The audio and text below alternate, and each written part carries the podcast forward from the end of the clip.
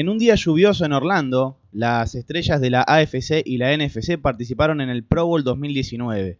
Al final, gracias al siempre asombroso Patrick Mahomes y una actuación defensiva sorprendente que realizó 7 capturas y 3 intercepciones y limitó a la NFC a 148 yardas de ofensiva, fue la AFC la que emergió con una fácil victoria 26 a 7. Los tackles fueron prácticamente inexistentes, los oficiales hicieron sonar sus silbidos tan pronto como los jugadores defensivos tocaron a los portadores de la pelota para ayudar a prevenir lesiones. Los jugadores ofensivos de la NFC intentaron jugar en defensa. El receptor de los Buccaneers, Mike Evans, consiguió una intercepción. El Edge de los Chargers, Melvin Ingram, tomó una jugada como corredor. El esquinero de los Jaguars, Jalen Ramsey, atrapó un touchdown como receptor. Y el fullback de los Chiefs, Anthony Sherman, marcó una anotación por tierra en lo que fue su segundo touchdown en su carrera. Técnicamente, el Pro Bowl es un juego de fútbol, pero una vez más no alcanza el nivel de competitividad con el que se juega la mayoría de los domingos. Pero con una semana restante para el Super Bowl, tomaremos lo que podamos de este hermoso deporte para poder explotarlo al máximo. Y lo que obtuvimos fue de Mahomes, Russell Wilson, Ezekiel Elliott, Saquon Barkley, con Mahomes y una defensa imponente liderando el camino, la AFC corrió una ventaja de medio tiempo de 17 a 0. La dominación defensiva continuó en la segunda mitad. Era un juego de 20 a 0 hacia el cuarto final. Nunca hubo una barrida en la historia del Pro Bowl, pero el equipo de la NFC de Jason Garrett se encontró a 15 minutos de distancia de hacer una historia desafortunada. La National Football Conference, sin embargo, evitó una barrida. Finalmente anotó un touchdown con solo 9 minutos por jugar, pero su intento de regresar al marcador fue demasiado corto la AFC anotó un touchdown en uno de los últimos drives para ganar 26 a 7. Los pagos del Pro Bowl de la NFL, para terminar esta introducción, los jugadores de la AFC que ganaron el partido recibieron 67 mil dólares cada uno. Los jugadores de la NFC que perdieron el partido recibieron la mitad, 34 mil. Y los participantes del Super Bowl en Atlanta el 3 de febrero, que fueron seleccionados para jugar este partido, pero no lo harán por razones lógicas, reciben un punto medio. Entre los 67.000 del ganador y el 34.000 del perdedor, recibieron 50.500 por no haber jugado este tazón en Orlando. La verdad, de... bueno, buen día, Nahue. Parece, no sé, una cifra eh, menor la de, la de quienes perdieron el, Pro Bowl, comparado con quienes ni lo jugaron y con quienes lo ganaron, pero es, bastante, es bastante plata, creo que les, va a servir un poco para hacer una remodelación en la casa, ahora que se vienen las vacaciones para todos los que efectivamente jugaron el Pro Bowl, porque recordemos que eh, no hay jugadores de Super Bowl en el Pro Bowl, entonces ya entran de vacaciones, ya se van a estar yendo a Aruba, a las Bahamas, a Mar Chiquita, así que eh, les va a servir un poquito para eh, tomarse un traguito de más, hacerse otro, un tatuaje más piola eh, o lo que quieran hacer con, eh, con este dinero. Bueno, el Camping World Stadium de Orlando, Florida, eh, queda muy cerca de Walt Disney World, el a parque unos minutos, a unos minutos del parque maravilloso de Disney, que hace que la mayor cantidad de la gente vaya a los parques de Disney y reserven su entrada para ir al Pro Bowl,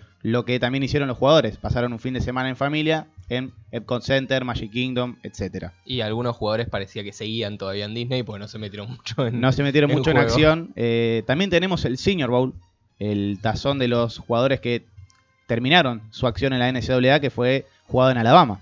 Así es, en Mobile, para ser exacto, Mobile Alabama, en un estadio que tiene aproximadamente una capacidad para 35.000, 36.000 personas. Hubo bastante gente, ¿eh? Eh, me animaría a decir más gente que en el Pro Bowl. Eh, ah, para ver a. Vi poco, es la realidad del partido de, que se jugó en el Camping World Stadium. el tiempo, la lluvia, no, no ayudó tampoco a que haya mucha gente. Pero en Mobile sí hubo buen tiempo. No hubo tan buen fútbol americano. El resultado es medio mentiroso. 34-24 ganó el equipo del norte, o sea, el equipo que dirigía en este caso John Gruden, quien es el entrenador en jefe de los Raiders. Del otro lado estaba Kyle Shanahan, el entrenador en jefe de los 49ers de San Francisco. Y les vamos a estar eh, contando dentro de un ratito nomás algunos puntos altos y otros puntos bajos de jugadores que subieron su draft y otros que lo bajaron y bastante.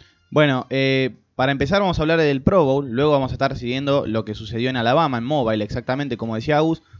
No anotó ningún punto en los primeros tres cuartos la conferencia nacional, 20 a 0 iban hasta el último cuarto los de la americana. Destacó Andrew Luck con 7 pases completos de 17. De John Watson también completó 7, al igual que Mahomes. Los tres mariscales de la americana completaron 7 pases. Eh, Mahomes 156 yardas, un pase de touchdown. De John Watson, un touchdown y una intercepción a cargo de Mike Evans, eh, receptor de los Tampa Bay Buccaneers. Y Andrew Luck no, no completó pase de touchdown, pero sí lanzó intercepción.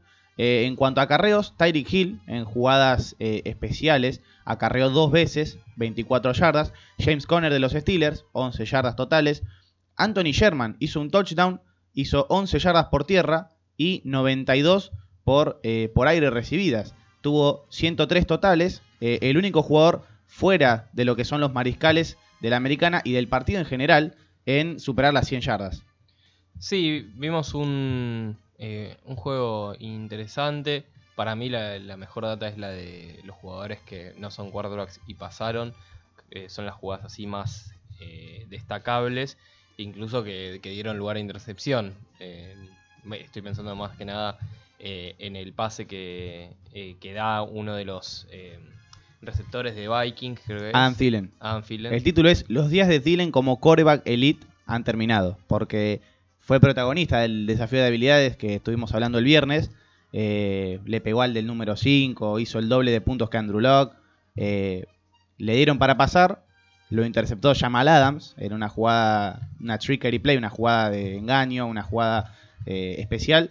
Y Que, está- que estaba difícil. Eh, Sí, era- hizo- era- Se fue para la izquierda, quiso tirarla toda, toda para la derecha, cruzar toda la cancha. O sea, básicamente estaba cruzando a todos los jugadores por arriba. Y tenía dos safeties contra un receptor.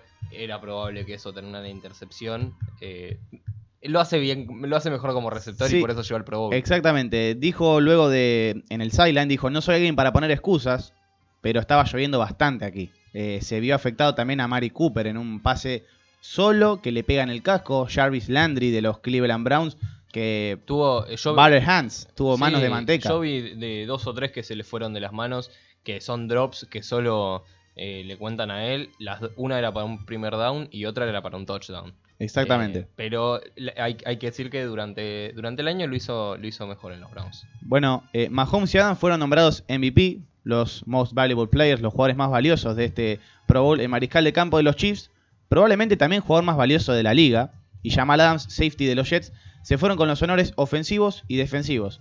Eh, al comenzar el juego para la AFC, Mahomes deslumbró un poco más eh, de un cuarto de acción que tuvo. eh, pasó en un 50%, 7 de 14, 156 yardas, como mencionábamos recientemente, y un touchdown.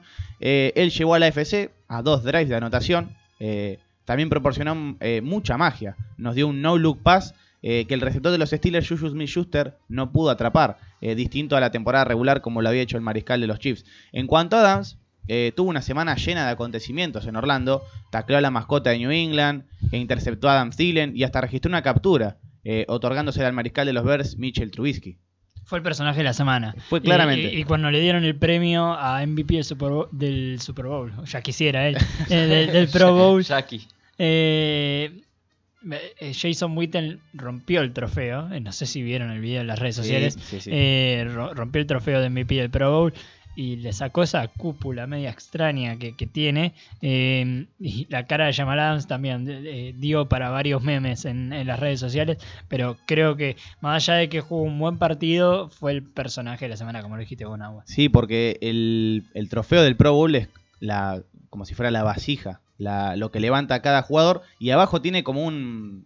eh, donde se apoya, que tiene la, Los nombres de los nombres MVPs. de, los, sí, de los MVPs. Eh, similar a la Copa Libertadores de América. En el fútbol de pelota tiene redonda. lo- que tiene lo- los campeones. Claro, exactamente. Y bueno, Jason Witten, ex ala cerrada de Dallas, eh, que se retiró ya hace una o dos temporadas, eh, entregando el trofeo, lo desarmó. Le sacó la parte que, que tenían los MVPs. La defensa completa de la AFC probablemente merecía ganar un MVP defensivo, según la cadena CBS. Pero los premios individuales no funcionan así, es como se desarrolló esta nota. Mantuvieron a Russell Wilson, Doug Prescott y Trubisky en 101 yardas aéreas combinados entre los tres. Eh, Anthony Sherman tuvo una gran tarde. Eh, de hecho, desafió a Mahomes por el MVP ofensivo, porque el fullback de los Chiefs no solo anotó un touchdown desde la yarda 1, sino que atrapó tres pases para 92 yardas, un fullback, eh, como Sherman que terminó con 7 toques de balón para 103 yardas, un touchdown y fue el único que no fue mariscal de campo en todo el partido con más de 100 yardas. La verdad que para el fullback fue una temporada más de- eh, fue un partido más destacado que toda la temporada, porque los, los fullbacks en realidad eh, no suelen tener un, eh, un gran lugar ya en, en la NFL y hasta a veces dicen que es una de las posiciones que no tienen Hay que equipos citar. que ya ni siquiera tienen fullback. Hay, hay solo un.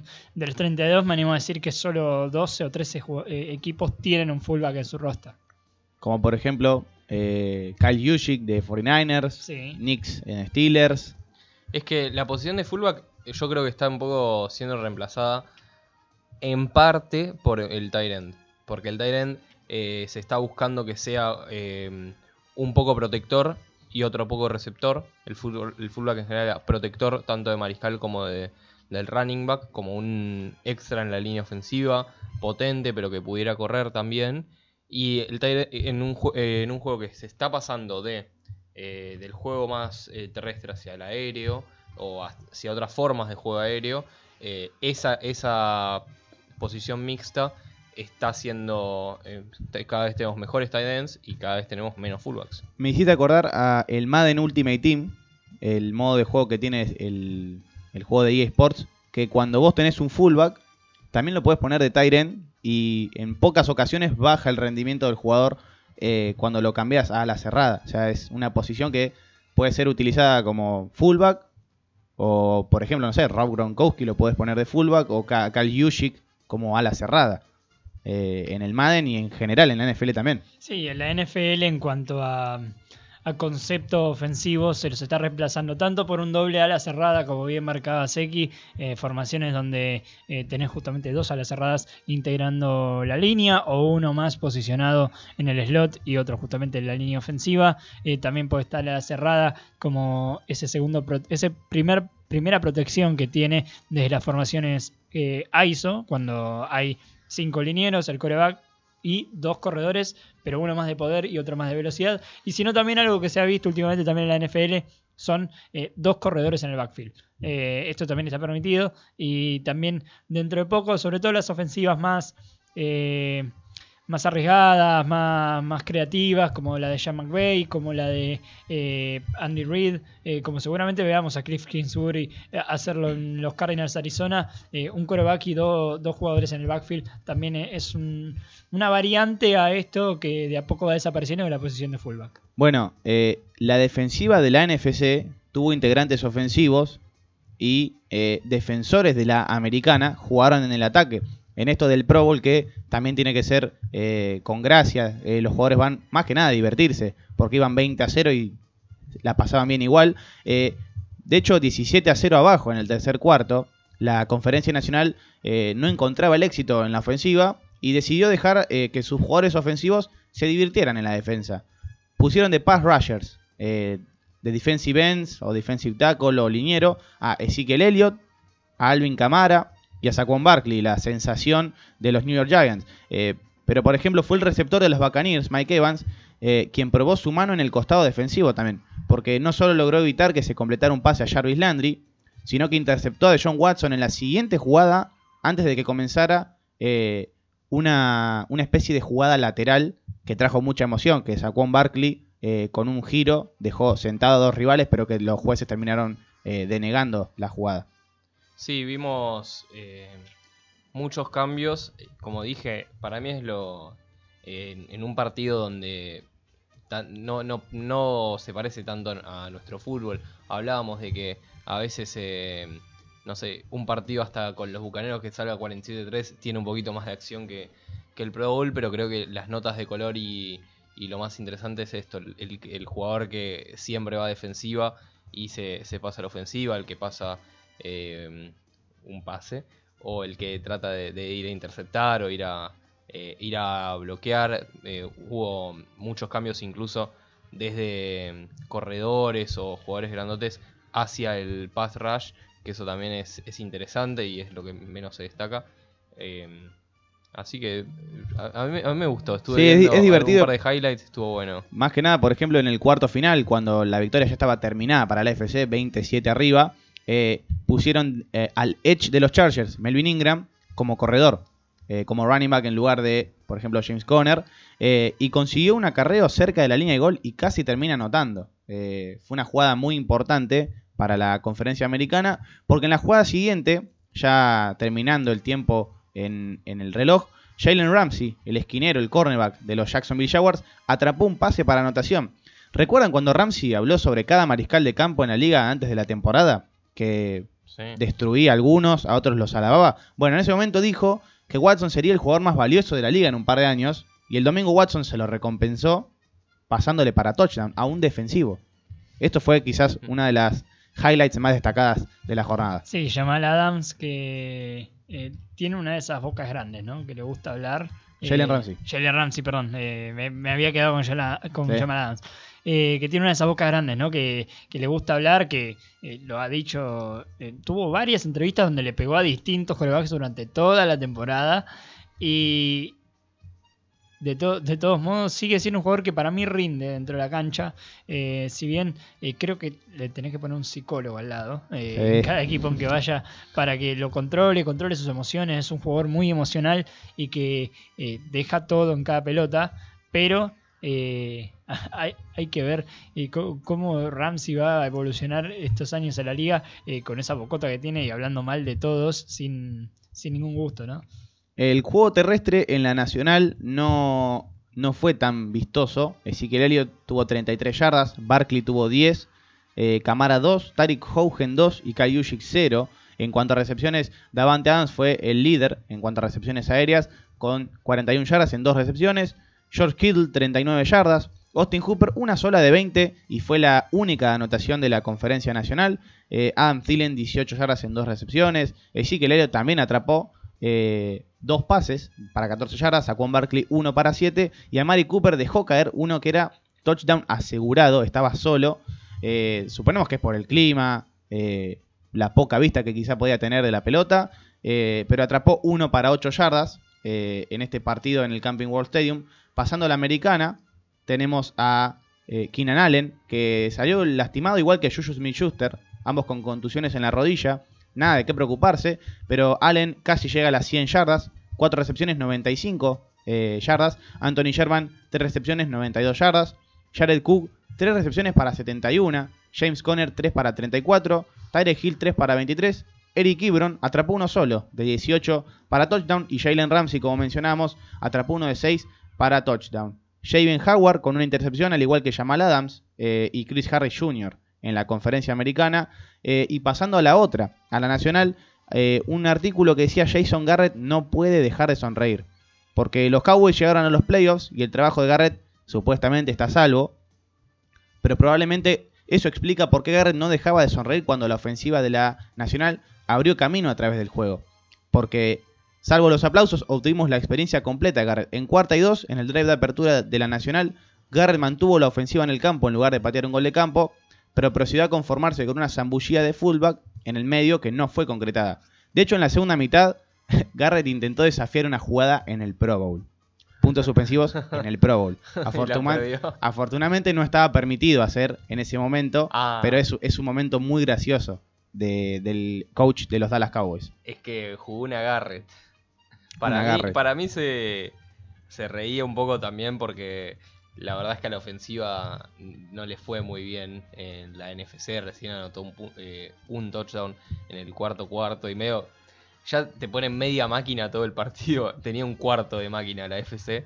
eh, y por ahí dice, bueno, si es con estos jugadores y depende de ellos, eh, a, lo- a los Cowboys le va a ir mejor el, el año que viene. Así que estaba más preocupado por eso que por hacerlo jugar bien. Sí, a ver, eh, Garrett fue uno de los técnicos, técnicos, me salió el argentino Sí. de los entrenadores en jefe de, eh, más, de, de más cuestionamiento, sí, uno de los más cuestionados en, en la última temporada.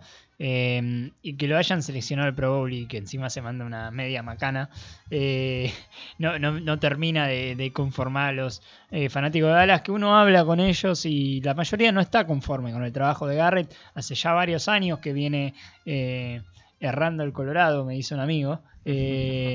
Pero no sé si en Dallas hay un futuro con Garrett. Lo que sí no sé a quién pueden traer. Es lo, es lo mismo que, que- que pienso cuando hablo de la situación de Pittsburgh. No sé qué tanto futuro más hay con Tomlin ahora. ¿A quién traes? Eh, a un eh, entrenador en jefe que pueda hacer esto, que tal vez te lleva a playoff, que hace macanas en el Pro Bowl, o a alguien que directamente te saca fuera de los playoffs. Bueno, Cole Beasley, el wide receiver de los Dallas Cowboys, eh, reaccionó de manera enojada en redes sociales diciendo que eh, la directiva de la franquicia decide a quién se le pasa y a quién no se le pasa el balón y quién está en cancha y quién no.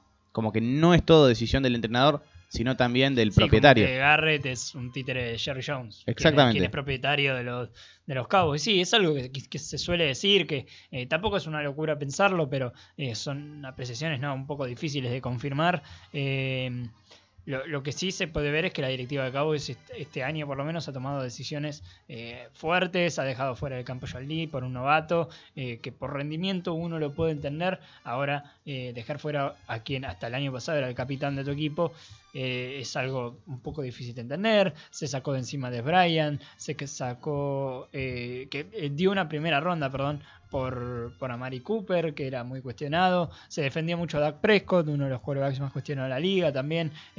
Dallas tiene de, este año, sobre todo este año por 2019, la temporada nueva, la que va a arrancar el 13 de marzo, es el año nuevo oficial de, de la liga, ahora en Messi Monedas.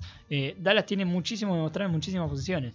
Coreback tiene que justificar que Amari Cooper no fue un destello de esa primera ronda que, dieron por él. Eh, Jason Garrett se tiene que jugar el, puesto. Eh, creo que si no va a playoff el año que viene, y es más, si no hace una buena campaña, y buena campaña me refiero a llegar a la final de conferencia, lo cual veo bastante difícil con estos Cowboys, salvo que metan una muy muy buena eh, clase de draft y una muy buena agencia libre.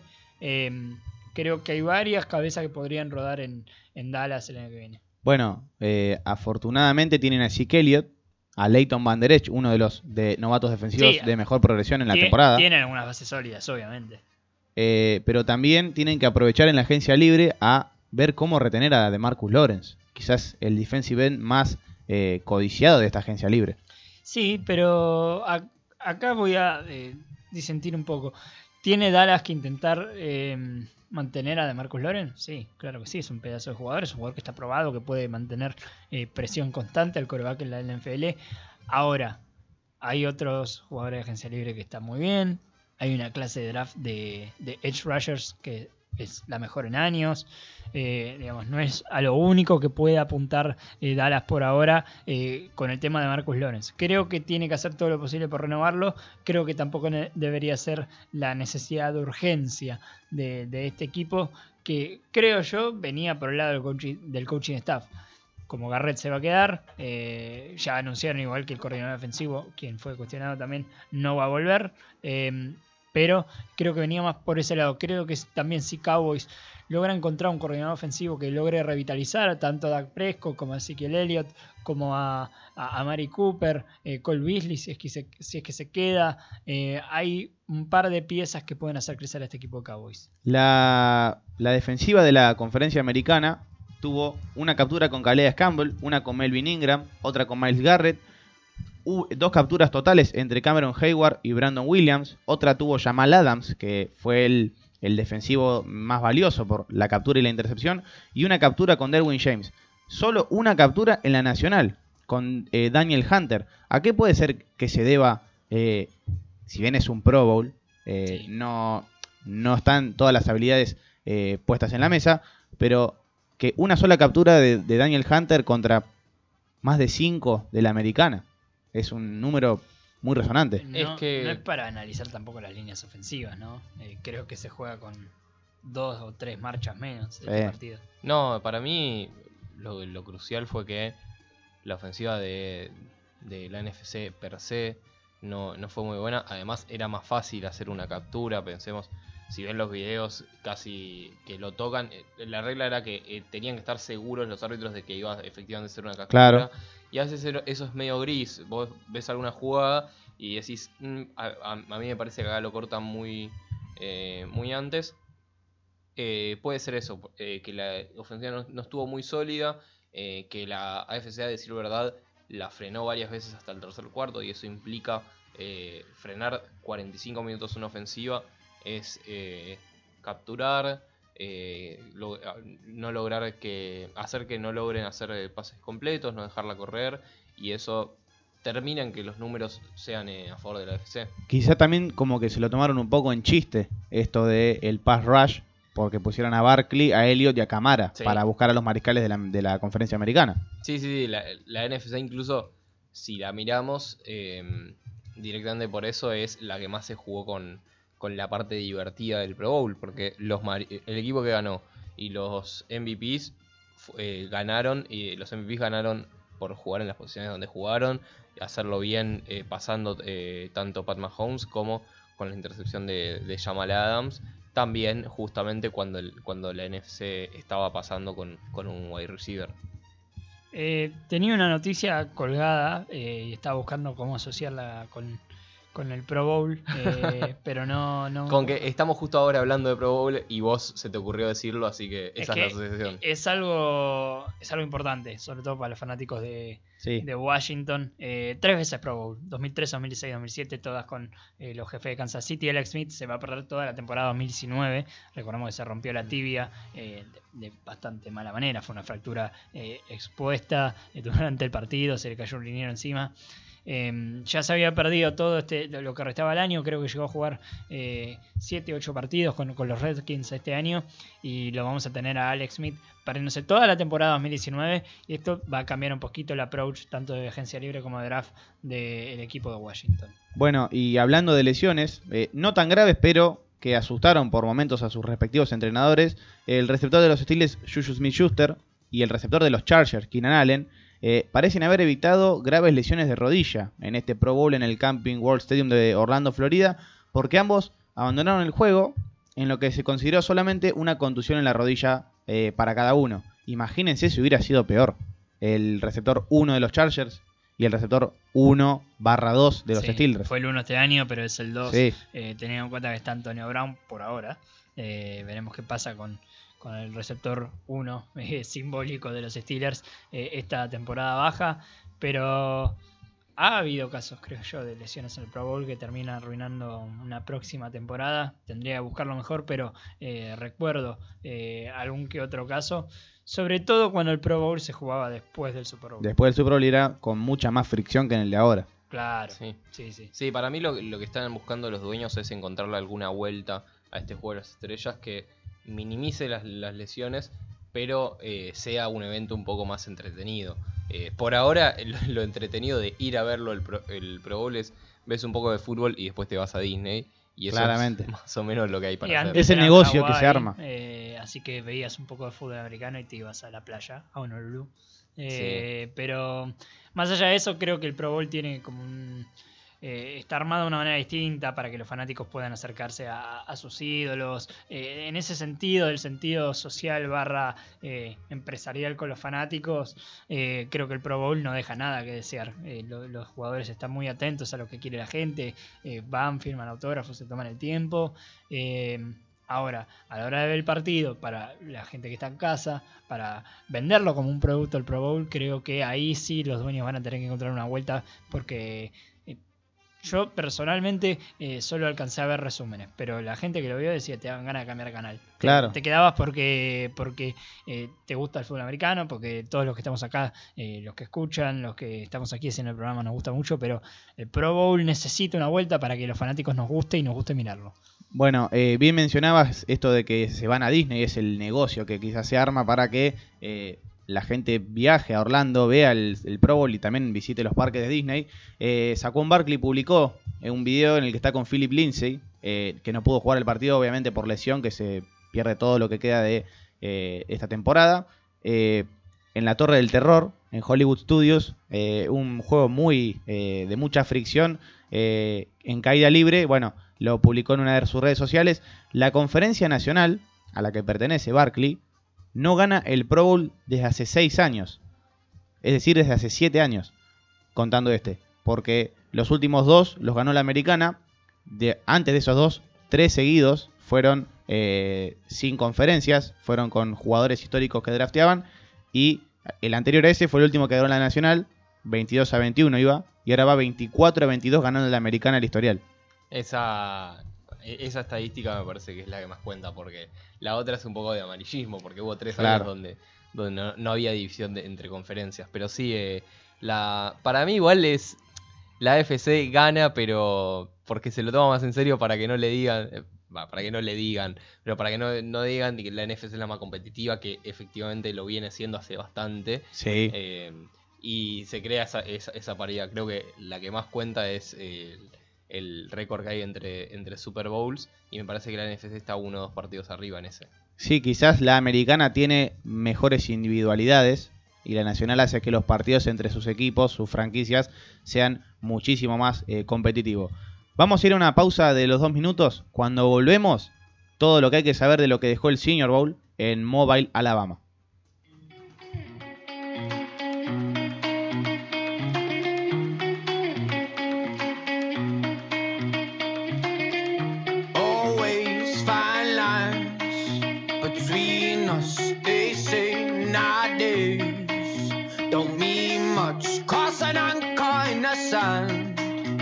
What we did. But my ship says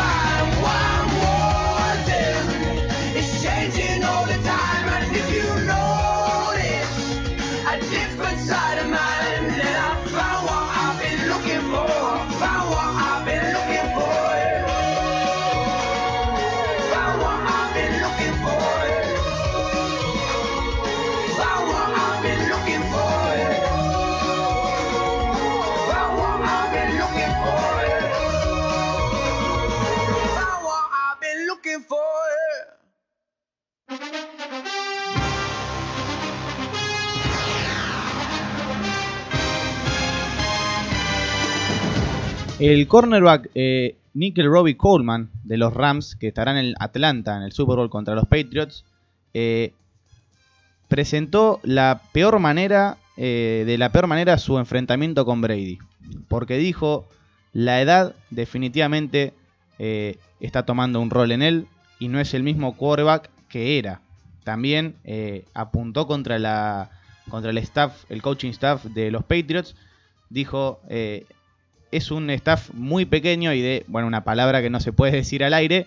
eh, eso es lo que no te hace querer a New England. Estoy levantando apuestas, el que quiera se puede unir. ¿Cuántas veces van a quemar a Robbie Coleman este domingo en el Super Bowl? El que quiera, la mínima es de 10 pesos, no, no es muy alto.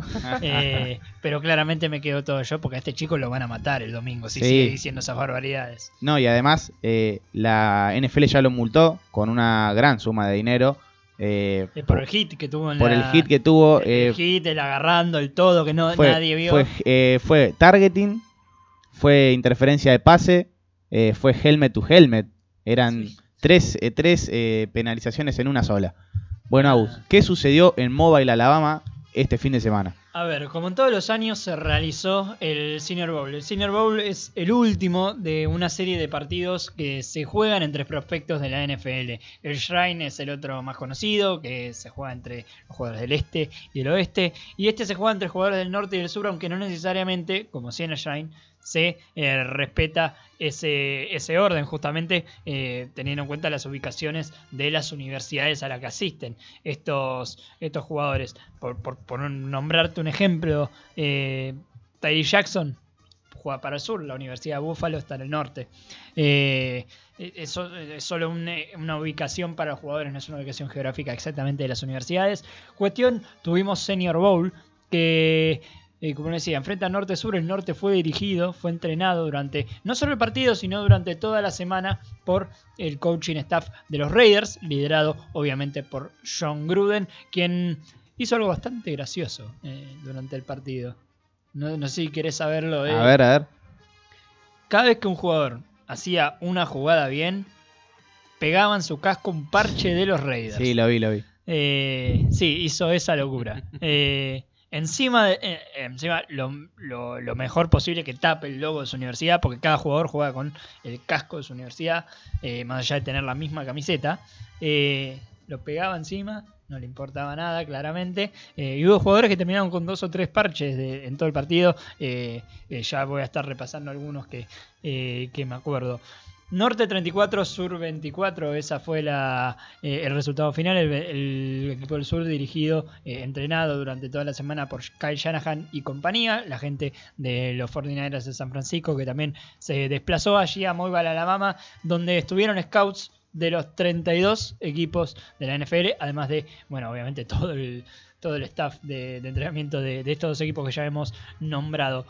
¿Por qué 34 a 24? Bueno, el norte simplemente fue mejor durante todo el partido, tanto ofensiva como defensivamente, eh, y creo que la diferencia clave la sacó gracias a eh, tanto Pony Pollard, eh, Tony Pollard, perdón, el corredor 2 de los Tigers de Memphis, el uno es Darrell Henderson, a quien seguramente veamos en el segundo día en el draft. Pollard tal, tal vez se ganó también ese segundo día con su actuación en el senior, teniendo en cuenta que todavía para todos los jugadores falta el Pro Day, que es eh, el día en que su universidad abre las puertas y ellos entrenan frente a eh, los scouts de la NFL, los que quieran ir a verlos obviamente. Hay universidades, caso Alabama, caso Georgia, que reciben a los 32 scouts. Hay universidades que reciben dos o tres, uno incluso.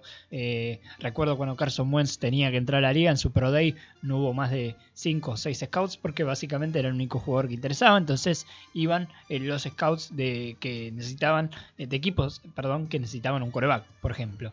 Em, Como podría suceder con Washington, quizás esta temporada. con eh, Washington Redskins. A ver, Washington necesita coreback. Con la información que dimos hace unos minutitos nomás que Claramente. Alex Smith no va a jugar la temporada 2019. Creo que va a tener que draftear un coreback y creo que podría venir en la segunda ronda. La primera no, creo que tiene también otras posiciones, eh, el receptor sobre todo, eh, que tiene que atender antes de eh, elegir a un coreback que no va a venir por agencia libre. Esto está claro. Washington no tiene mucho dinero para gastar gracias a el contrato multimillonario que firmó con Alex Smith. El otro corredor que jugó muy bien, muy bien, perdón, fue Dexter Williams, que tuvo 39 yardas y un touchdown en 11 acarreos. Es un corredor más de, más de poder. Pero el norte en total tuvo 179 yardas por tierra y ahí estuvo un poquito la diferencia en el partido. También se notó muchísimo la experiencia, eh, la inexperiencia, perdón, de ambos lados. 20 pañuelos en total entre ambos equipos, 13 para el norte, totalizando 128 yardas en penalidades y eh, 7 para el sur que eh, tuvo 40 yardas en penalidades. Eh, después no mucho más estadísticamente, Eh, si querés te, te puedo decir, te puedo resumir. Primero, eh, había hecho un, un ranking yo en mi Twitter personal de cómo jugaron eh, los corebacks y después eh, jugadores que subieron mucho su draft stock y subieron, perdón, bajaron bastante su draft stock. Dale, vamos. A ver, arranquemos por corebacks. Corebacks. En el norte, haciendo de, a- de abajo hacia arriba en realidad. El número 4, a mi entender, fue Tracy McSorley. 7 de 13, 59 yardas. También tuvo un acarreo para 8 yardas. Uno ve los números y dice, bueno, no está tan mal. No, McSorley jugó mal. Eh, esos 6 pases perdón, que McSorley no logra conectar con, con sus receptores, los voló y bastante. Y más de uno podría haber sido interceptado. Creo que fue el coreback más flojito de eh, este equipo del norte, por eso le doy el puesto número 4. número 3, y de aquí para arriba creo que fueron rendimientos sólidos de los tres. Ryan Finley, coreback de NC State, 7 de 11, 83 yardas. No, no, no sumó mucho en cuanto a, a lo que aportó al juego en cuanto a puntos, pero sí me pareció eh, un jugador que sumó mucho en cuanto a técnica, eh, no se movió demasiado como si lo hacía McSorley, eh, no titubeaba tanto con los pies, no titubeaba tampoco con las manos. lo presionaron bien el poco tiempo que estuvo en cancha y él respondió de buena manera. Por eso Ryan Finley es mi coreback 3 del de, el equipo del norte. Número 2, quien la mayoría dice que es Drew Lock. alguien me salía a responder en la semana que si tenía eh, a Drew Lock por eh, perdón, a Daniel Jones, que fue el coreback 1 para mí de este equipo de- del norte, sobre Drew Lock estaba eh, bajo influencias de algo. Utilizó la palabra que, que se utilizaría eh, aquí afuera en la calle, no, no, Sí. eh, no en un estudio de radio. Eh, y no, Drew Lock es mejor coreback que Da- Daniel Jones. Ahora, Daniel Jones tuvo un mejor partido que Drew Lock. Uno lo, lo pone a comparativa, Drew Lock 9 de 14 para 57 yardas y Daniel Jones 8 de 11 para 115 yardas y un touchdown. Simplemente fue mejor el rendimiento de Daniel Jones y me pareció un poco más sólido en cuanto a algunas técnicas. Drew Lock tuvo que moverse bastante porque al principio del partido, eh, como él inició, pusieron también a los mejores lineados defensivos del lado del sur, entonces eh, lo terminaban presionando más. Algunos comparan a Drew Lock con Patrick Mahomes, me parece súper exagerado eso, pero eh, me parece un buen coreback y me parece un coreback que no tiene que salir del top 10 y es el único que veo con un potencial de eh, ser titular en la liga. Sí, John Gruden en la semana dijo que viendo los entrenamientos de su equipo de- del norte, eh, que vio que Drew Luck tenía un gran brazo y que Daniel Jones era un primera ronda asegurado.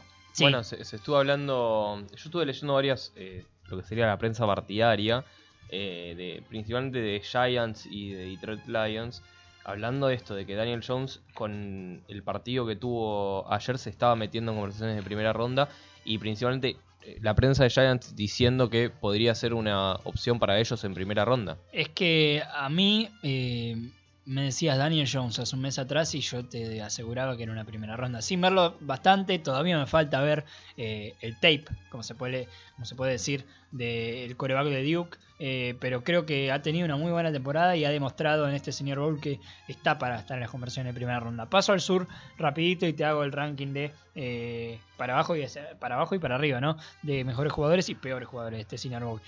Número 4, Garner Minshew, segundo. ¿Por qué? 1 de 8, 4 yardas para Garner Minshew, quien fue el líder en yardas de todo el fútbol colegial.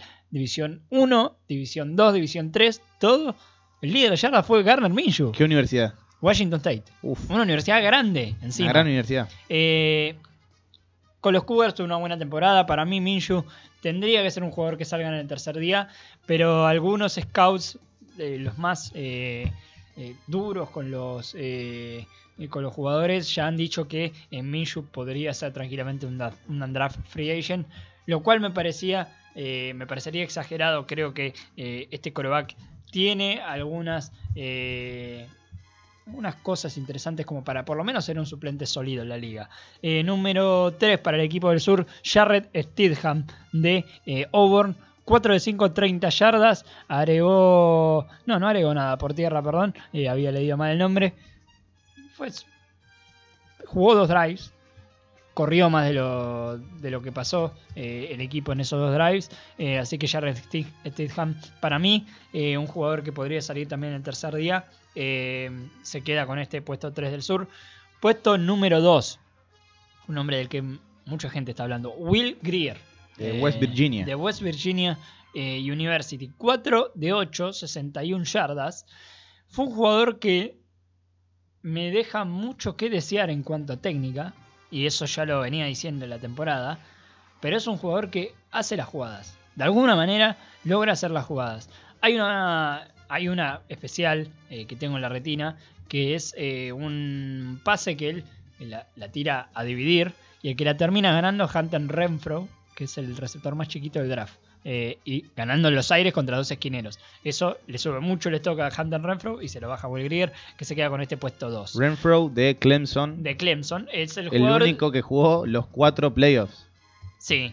eh, Desde los que la- los cinco de playoffs que se jugaron en la NCAA con el nuevo formato. Así es. Eh, y el número uno para mí fue Tyree Jackson, el hombre de Buffalo. 13 de 21, 165 yardas, 2 touchdowns, una intercepción. También agregó eh, un acarreo para 11 yardas. ¿Y por qué lo pongo aquí a Tyree Jackson por encima de Will Greer? Si bien Will Greer me parece un prospecto más completo, digamos, que, Tyree Jackson. Creo que el coreback de Buffalo tuvo un excelente partido y le demostró a los scouts que ese brazo no es porque sí, eh, sino que tiene precisión, no solo tiene la fuerza. Y, es un jugador que puede hacer todos los tiros. eh. Es un jugador que, por lo menos a, a- a los que no lo teníamos tan visto, demostró en esta semana de Senior Bowl que eh, tiene capacidades para realizar varios eh, tipos de, eh, de pase. Dwayne Haskins es junior. Sí, Dwayne Haskins fue el líder en yardas por aire de la NCAA, la División 1. eh, 4.831 yardas. Segundo, Minshew, segundo, eh, con 4.779. claro, lo superó por el partido de, de playoff. Claro. Eh, De playoff no, de bowl. de Bowl. Eh, Kyler Murray fue el número 3. eh, Cornelius de Oklahoma State University, el número 4. Tua Tagovailoa, el número 5. En pases de touchdown, eh, Minshew está cuarto con 38 y Will Greer quinto con 37. Sí, Minshew tuvo una muy buena temporada. Si querés pasamos ahora a quienes han subido y quienes han bajado su, su draft stock. ¿Con Vamos, quién arrancamos? el que quieras. ¿Subida o bajada? Eléjese aquí. Y el que ha bajado. El que ha bajado, eh, vamos para abajo entonces. Los que perdieron terreno de cara al draft 2019 de la NFL. eh, vamos también de- en ranking, digamos, de abajo hacia arriba. El puesto número 3 lo pongo a Zach Allen, defensive lineman de Boston College. Allen llegó esta semana con algunos grades que lo posicionaban en primera ronda. Pero uno de los jugadores con más capturas que tuvo en la, temporada no puedo ser pie firme y lo digo literalmente porque le faltó balance eh, en la mayoría de las jugadas, tampoco se vio esa habilidad natural que tiene para sacarse el dinero encima, así que el puesto número 3 se lo dejo a Zach Allen, defensive line de Boston College, que tal vez con esto ya lo estemos viendo en una segunda ronda baja. Eh, el puesto número 2 fue alguien a quien yo personalmente le tenía muchas dudas y que me terminó de confirmar totalmente esas dudas. Chris Boyd, esquinero de Texas, eh, fue el cornerback 1 de los Longhorns durante toda la temporada, pero tuvo una semana para el olvido donde diferentes receptores lo quemaron en las prácticas individuales, como en el partido final que se jugó finalmente el sábado. Eh, para colmo, agregó a su repertorio algo a lo que ya nos acostumbró eh, tanto fanáticos como expertos, los que veíamos a la Universidad de Texas, siempre algún pañuelo de interferencia defensiva de Chris Boyd había, no por partido, por cuarto. Por Eh, cuarto. Sí. eh, y este chico tuvo tres castigos en el encuentro, dos seguidos en un mismo drive, todo por interferencia de pase. Chris Boyd tiene todas las condiciones, pero necesita calmarse en cuanto a, a mentalidad si es que quiere jugar en la NFL. El que más eh, terreno perdió para mí fue justamente Garner Minshew, coreback de Washington State. Creo que es uno de los jugadores que tenía más que demostrar. Eh, como ya dijimos, completó uno de sus ocho envíos y se vio muy dubitativo durante todo el partido. Y eso que no fue el coreback donde más presión le pusieron. Eh, es más, yo te diría que fue el que menos le pusieron, por lo menos en el equipo del sur. Así que Garner Minshew para mí es el jugador que más perdió terreno de cara al draft 2019. Y los que mm, ganaron más terreno, Los que ganaron más terreno eh, son un receptor, un liniero defensivo, defensive tackle en este caso, y un offensive tackle. Eh, pero creo que hay muchos jugadores, eh, Terry McLaurin, Penny Hart, ambos receptores, uno de Georgia State y otro de Ohio State, que sumaron muchísimo sobre stock. Me tuve que quedar con tres y me hice- se me hizo muy difícil armar esta lista. Eh, el puesto número 3 es para Hunter Renfro, receptor de Clemson. Ya no se tiene que dudar acerca de qué puede hacer este receptor. No tiene que ser un jugador de tercer día, tiene que ser jugador de, segundo día y de segundo día alto. Tendría que salir en, en esa segunda ronda. Yo entiendo que es una, eh, una posición cargada de talento la de receptores este año, pero Hunter Renfro es parte de ese talento. Si bien es alguien en la NFL que va a estar limitado al slot, eh, es alguien que no da por terminado ninguna jugada hasta que suene el silbato, eh, que compensa eh, sus manos chicas, su cuerpo en sí eh, chiquito también, eh, con excelente movilidad, excelentes manos, no ha soltado un pase en toda su carrera de, la NCAA y eso que tiene 5 años, no, no, Sí. no, no se quedó dos o tres años como la mayoría. Eh, y para mí va a tener eh, futuro en la NFL. Puesto número 2 para Calen Saunders, defensive tackle Western Illinois. Si no lo escucharon hablar, no importa, porque yo tampoco había escuchado hablar de él hasta esta semana. es lo que tienen los jugadores de la universidad eh, chica. Salvo que se les meta un hype desde antes, caso Nasir Adderley, safety de Delaware, de, de- que en algunos scouts hablan como el mejor safety eh, puro que tiene esta clase de la clase de draft de la, del 2019. Karen Sanders eh, demostró toda la semana eh, que es un jugador muy interesante. Y no porque lo vimos dar mortales atrás en un video, un tipo que pesa 310 libras. Lo vi. No porque se mantuvo en contacto toda la semana con su prometida, quien está embarazada y quien, ah, quien esperan un bebé eh, para esta semana o la semana que viene. Todo esto mientras él estaba en el Senior Bowl. Eh, sino también por su trabajo de manos, por su fuerza, eh, por, por- el jugador en sí, Calen Sanders. creo que sumó muchísimo. Es el jugador de Universidad Chica que más sumó en, todo el Senior Bowl y por eso le doy este puesto número 2. Y el puesto número 1 es para un liniero ofensivo que tranquilamente con esto se podría haber asegurado el salto a la segunda ronda. Era un jugador del que todos, de que diferentes analistas vos lo veías entre tercera y séptima. Era como alguien que estaba ahí, era un tiro al aire. Y Chuma Edoga, ese nombre así de gracioso, offensive tackle de USC, de la Universidad de Southern California, eh, creo que es el que más ha mejorado. Gigante, medida justa para jugar a la posición en la NFL. Se enfrentó a algunos lineos defensivos de gran calidad durante la temporada. USC tiene un calendario dentro de todo complicado, sobre todo en defensiva, porque es parte de la PAC-12, eh, que es eh, la conferencia dentro de la FBS con mejores defensivas. Eh, y durante el partido también tuvo eh, que luchar con algunos linieros. Uno de esos justamente es a Callen, que termina perdiendo terreno en busca del draft. Tiene excelente movilidad, buenos hermanos y tal vez con esta actuación, como le decía, se asegure un puesto en esa segunda ronda. Bueno, esperemos verlo en la NFL pronto, como lo están haciendo sus ex compañeros eh, Juju Smith-Schuster, la superestrella de Pittsburgh, y Sam Darnold, mariscal de los Jets. Antes de cerrar con el Senior Bowl y pasar a noticias que tiene Seki, me sorprende eh, Andy Isabela, o a Isabela. Yo no lo puse entre los jugadores que más ganaron en el draft, porque para mí ya es un jugador que tiene un, puesto asegurado. Eh, está clavado en la segunda ronda. No es un jugador que le den las condiciones para jugar, para ser un jugador de primera ronda, y no es un jugador que debería ser bajado a la tercera ronda. Por eso no lo pongo como alguien que haya subido su draft stock. Si bien creo que terminó con- de, de sacar, digamos, algunas dudas que tenían los scouts acerca de él, con un muy buen partido. Eh, Andy Isabela, si aquí lo encuentro, sí, 7 recepciones, 74 yardas, un touchdown. Rompió varios tacleos, jugó para el norte, que fue el equipo que terminó ganando. Se llevó tres parches. No, este fue el jugador que más parches tuvo por parte de, de los Raiders, que se los pegan en el casco, tuvo cuatro. Eh, Nasir Adderley quedó segundo eh, con tres parches. Eh, creo que es un jugador que está clavado en la segunda ronda, que no va a salir de ahí, pero que sin duda el equipo que lo, lo logre elegir el- se va a llevar un buen jugador y alguien que va a aportar bastante, sobre todo de la posición del slot. 7 objetivos, 7 recepciones, 10 yardas, 6 de promedio de Sí. pase recibido. Estuvo a 2 yardas en la temporada de la NCAA de llegar a las 1700 en Massachusetts. Sí, eh, Newmass eh, era básicamente la única arma ofensiva que tenía eh, ese equipo. Pero eh, Andy Isabela fue el líder en recepciones en todo el año en la NCAA. eh, y creo que ha demostrado por qué, ¿no? ¿No? Eh, los que vienen de. Es, lo que eh, decía hace unos minutos más. Los que vienen de la Universidad Chica, estos partidos tienen la chance de mostrar que ante jugadores de la Universidad Grande no tienen miedo y que tienen ganas de llegar a la NFL. Y Andy Isabela, si bien su universidad está dentro de la primera división de la NCAA, demuestra que puede ser tranquilamente alguien que rinda desde el lot en la NFL. El norte le ganó 34 a 24 al sur en el Senior Bowl, que fue jugado en Mobile, Alabama. Y terminamos hoy con Seki.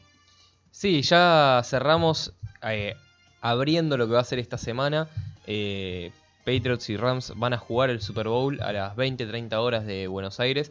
Y a mí lo que me gusta del Super Bowl es que eh, está en, una, en un horario ideal para comer y tomar algo, tenga o no alcohol, probablemente tenga, eh, Probablemente. en, en Buenos Aires. Y la pregunta que seguramente todos nos hacemos es, ¿dónde ver el Super Bowl? Y traí- trajimos varias opciones, eh, opciones para verlo eh, en grupo con gente que eh, le gusta más eh, el fútbol americano o verlo en grupo con gente que, que lo ve ocasionalmente para ir de a 2, de a 3 o de a 10. Y hay, hay por varias zonas de capital, pero principalmente concentrado en lo que es Recoleta y Palermo eh, para que vayan eh, sabiendo un poco cómo viene. Para mí, mi fichita es una eh, un lugar que es Uptown and the Bronx. Es un lugar que abre de martes a sábados, pero en general los domingos abre solamente para. los domingos de Super Bowl abre solamente para mostrar este, mm, este evento. Este evento en general cobra una pequeña entrada que se eh, intercambia por una consumición como hizo el año pasado. Estén atentos a, su- a sus redes, los pueden seguir en Instagram en uptown.belargaa donde van a estar anunciando si efectivamente abren de nuevo. Lo vienen haciendo hace, hace unos años, así que pueden eh, confiar en que lo van a hacer. La otra gran opción para verlo en grupo es de Chicken Bros, eh, un local que queda en Tames y Costa Rica, Tames 1795, que viene siendo también uno de los predilectos para los fanáticos. Eh, se suele juntar bastante gente a ver el partido ahí. Y la tercera para verla en grupo y eh, con gente que le gusta mucho la NFL es el Hard Rock Café de Buenos Aires, que estaba amenazando, amenazando cierre a fines del año pasado. No cierra, abre y va a ser donde se junte uno de los grupos más grandes de, eh, de gente que sigue fútbol americano en Argentina. El Hard Rock de Buenos Aires queda en el Buenos Aires Design, en lo que sería Avenida Pueyrredón 2201. Pueden eh, buscarlos. No, no tienen mucha publicidad sobre, sobre el fútbol americano, sí sobre eh, cosas de afuera, pero es una de las opciones ahí en el, en el corazón de la Recoleta. También en el corazón de Palermo, en este caso, en Palermo Sojo, pueden ir a The Burger Company en Honduras 4733, donde el año pasado y este año también eh, van a estar pasando el Super Bowl. Había una, una opción eh, muy buena hace unos años que era el Tejano, que eh, estaba asociado con The Bubble y también Sugar, que son dos opciones que han cerrado, así que si solían tener esa fija, le, recomendamos lo- los demás que están viendo. Después, lugares para verlo, pero donde no es eh, juntada de Super Bowl, sino que son bares que están abiertos y pasan el partido. En San Telmo, La Puerta Roja, Chacabuco 733, donde hemos ido con eh, nuestros amigos acá de, de Primera IES y Fiel- también fieles acompañantes de la Puerta fieles Roja. seguidores, que está bueno porque te- eh, tienen las pantallas, no pasan el sonido, está para, para comentarlo ahí en la mesa.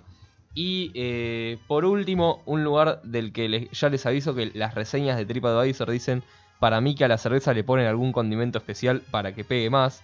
No palabras mías, sino de eh, arroba Tommy 2017, no, no sé. Eh, Uruguay 1175, llamado The Mou, El Álamo, El Tejano y de mil formas distintas, conocido como El Álamo de Recoleta. Pasa el partido, eh, pueden ir también al Álamo de, de, mm, Palermo, que está en, eh, en Avenida Córdoba 5400 más sí, o menos. más o menos a esa altura. Esas son eh, más o menos las opciones. No sé si, si quiere Agus que diga dónde lo va a pasar él. eh, si, si puede pasar el, el PNT. Eh, sí, puedo pasarlo. Eh, el problema es eh, que no sé qué tan abierto es el tema de la televisión en este bar, porque sinceramente no lo conozco. Se llama IPA Cervecería, Avenida San Martín, 2900, aquí en la capital federal. Pero es como les digo, sinceramente nosotros vamos a ir ahí por una reservación especial. No sé qué tanto va a estar el bar. Y obviamente ahí va a estar la previa. Vamos a hablar con hincha de los Rams, vamos a hablar con hincha de los Pats de lo que va a ser el Super Bowl, pero acá, en primero y 10, la transmisión oficial de primero Exactamente. y 10 del Super Bowl. Primero Así día que va a estar nos, en. nos pueden mandar un mensaje directo a, a las cuentas de Primera y 10 para preguntar si, si, si de- finalmente se abre IPA Cervecería. eh, ahí por paternales, ¿no? Sería el Eh, barrio. Sí, paternal creo que más tirando a caballito. Eh, no, no estaría, no estaría ubicado. Yo no soy de la capital federal, ese es mi problema. Eh, así que no, no sé ubicarme en barrio. ¿Quién, lo contrató este chico? ¿Cómo no es de capital? No. Bueno, Sí, cerca del Cid Campeador. va a estar eh, también a- en Radio Talk. Vamos a transmitir el. Super Bowl en vivo. eh, mucha previa. tam- también vamos a tener el post con Franco López Larrañaga, que le mandamos un abrazo. Sé que iba a estar en tierras lejanas, Claro. tierras cercanas al Yo, Super yo Bowl. les recomiendo dónde verlo, pero yo lo voy a ver, eh, lo voy a estar viendo en el campus de la Universidad de Nebraska en la ciudad de Lincoln. Bueno, otros lugares para que puedan eh, presenciar el Super Bowl, eh, según NFL.com, la aplicación móvil de Yahoo y de NFL. En cuanto a televisión y streaming, Fox Sports, CBS, ESPN, NFL Network, NFL Red Zone, eh, también si tenés el Sunday Ticket, el Game Pass, bueno, todo lo que te venden, NBC también lo va, lo va a transmitir. Y en cuanto a radios, online, Sirius XM, TuneIn, Westwood One, y bueno, obviamente Radio Talk con la transmisión oficial, también a cargo de Johnny Vilas, que está del otro lado en los controles. Quien ha aprendido más de fútbol americano en estos dos años que en toda su vida. Exactamente. eh, va a relatar Franco López Larrañaga. Quien les habla va a hacer los comentarios. Eh, esto fue todo por hoy. Pero nos vamos a ver mañana a la misma hora, a las 4 de la tarde, aquí por Radio Talk. Agus, Seki. No, mañana, no, Nos vemos. Nos vemos mañana, eh, a las 4 de la tarde por radiotol.com.ar. Hace mucho calor, dice Johnny, eh, que está del otro lado en los controles. Eh, nos vemos mañana. Chau. Hasta mañana.